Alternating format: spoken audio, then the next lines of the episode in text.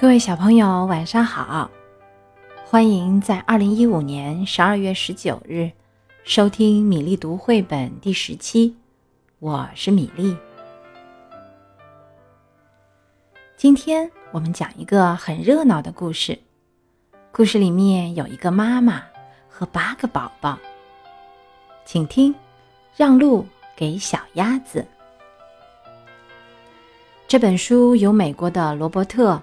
麦克洛斯基绘画写作，由柯建华翻译，河北教育出版社出版。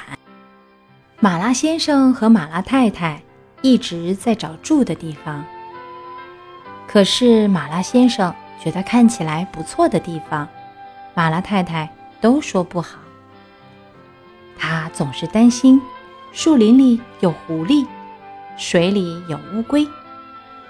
他。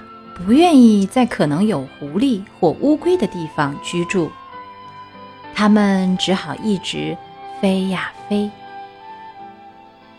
他们飞到波士顿的时候，累得飞不动了。那里的公园有个很好的池塘，池塘里有个小岛。马拉先生嘎嘎叫道：“正是过夜的好地方。”他们就拍着翅膀飞下去了。第二天早晨，他们在池塘底部的泥浆里找食物当早餐，可是找到的不多。他们正准备开始新的旅程时，来了一只奇特的大鸟。那只鸟推着载满人的船，背上坐着一个人。马拉先生很有礼貌地嘎嘎叫道：“早安！”那只大鸟很骄傲。没有回答。不过，船上的人纷纷朝水里丢花生米，于是马拉先生和马拉太太跟着人们绕着池塘转，又吃了一顿早餐，比第一顿好多了。我喜欢这里。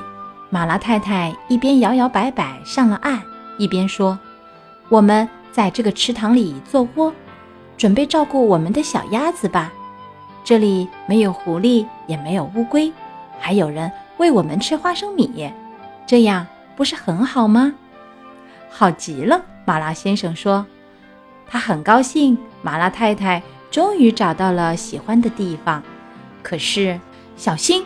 马拉太太突然颤抖着嘎嘎大叫：“你会被压扁的！”他喘了一会儿才说：“这里不适合小鸭子，这些可怕的东西。”冲过来，冲过去的，我们得另外找地方。他们飞过培肯山区，绕过州政厅，没有找到适合的地方。他们看了看路易斯堡广场，那里没有水可以游。然后他们飞到查尔斯河上方，这里不错，马拉先生嘎嘎叫道：“那个小岛看起来很清静。”离公园也不远。好的，马拉太太说，她想到公园里的花生米。这里应该是孵小鸭子的好地方。他们在水边的草丛里选了个舒适的地方做窝。这个时间刚好合适，因为它们正要换毛。它们翅膀上的旧羽毛开始脱落，等新羽毛长出来以后，才能再飞。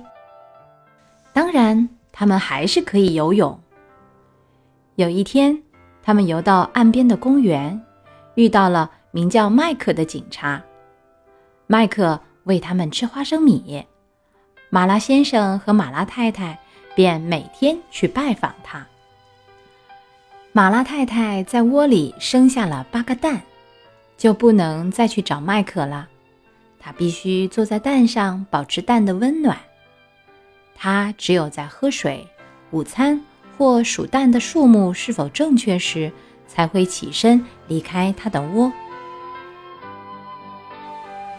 有一天，小鸭子孵出来了。第一只出来的是杰克，接着是凯克，然后是莱克、米克、尼克、韦克、皮克和卡克。马拉先生和马拉太太得意极了。照顾这么多小鸭子是很重大的责任，这让他们非常忙碌。这天，马拉先生决定要去看看这条河的其他地方。他出发时回头嘎嘎叫道：“一星期以后，我们在公园里见面。你要好好照顾小鸭子哟。”别担心，马拉太太说：“我很会带孩子。”他说到做到。他教他们游泳和潜水。他教他们排成一行走路，听到呼唤立刻过来，还要会跟自行车、摩托车及其他有轮子的东西保持安全距离。终于，马拉太太对孩子们的表现完全满意了。有一天早晨，她说：“来吧，孩子们，跟我来。”一眨眼的功夫，杰克、凯克、莱克。米克、尼克、韦克、皮克和卡克就照着平常学的样子排成一行。马拉太太带头下水，他们跟在后面游到对岸。他们摇摇摆摆地上岸，摇摇摆摆地走上马路。马拉太太踏步向前过马路，滴滴滴，飞驰的汽车响起了喇叭声，嘎嘎。马拉太太。踉跄着往后退，嘎嘎嘎嘎！杰克、凯克、莱克、米克、尼克、韦克、皮克和卡克全都使尽了他们小小的力气，拼命叫。来往的汽车不停地跑，喇叭声不停地响，马拉太太和小鸭子们不停地嘎嘎嘎叫。听到嘈杂的声响，麦克急忙跑过来。他一边挥手，一边吹哨子。他在路中央站定，举起一只手，让所有的汽车停住；另一只手做事示意，让马拉太太过马路，就像交通警察一样。马拉太太和小鸭子们平安到了路的另一边，转到福农山街。麦克立刻冲回他的岗亭，他打电话。给警察局里的克兰西说：“有一家鸭子在街上走。”克兰西说：“一家什么鸭子？”麦克大喊：“派一辆警车来，快点儿！”这时，马拉太太已经走到了街角书店，转向查尔斯街，而杰克、凯克、莱克、米克、尼克、韦克、皮克和卡克排成一行，跟在他的后面。路上的人都盯着他们看。一位住在培肯山区的老太太说：“好奇妙呀！”扫街的男人说：“哦，哇，挺不错的嘛。”马拉太太听见他们的话，觉得很得意，嘴翘得高高的，走起路来摇摆的更用力了。他们走到培肯街的转角时，克兰西。已经从警察局派来了一辆警车和四位警察。那些警察让所有的车辆停止行驶，让马拉太太和小鸭子们顺利地穿越马路，一直走到公园。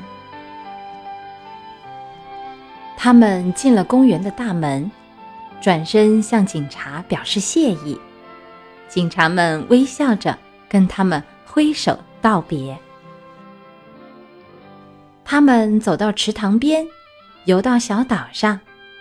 马拉先生果然遵守他的承诺，在那里等着他们。小鸭子们很喜欢这个小岛，所以他们决定在这里住下来。他们整天跟着天鹅船吃花生米。到了晚上。他们就游到小岛上，安安稳稳的睡觉。好啦，小朋友，今天的故事就到这里，我们明天再会。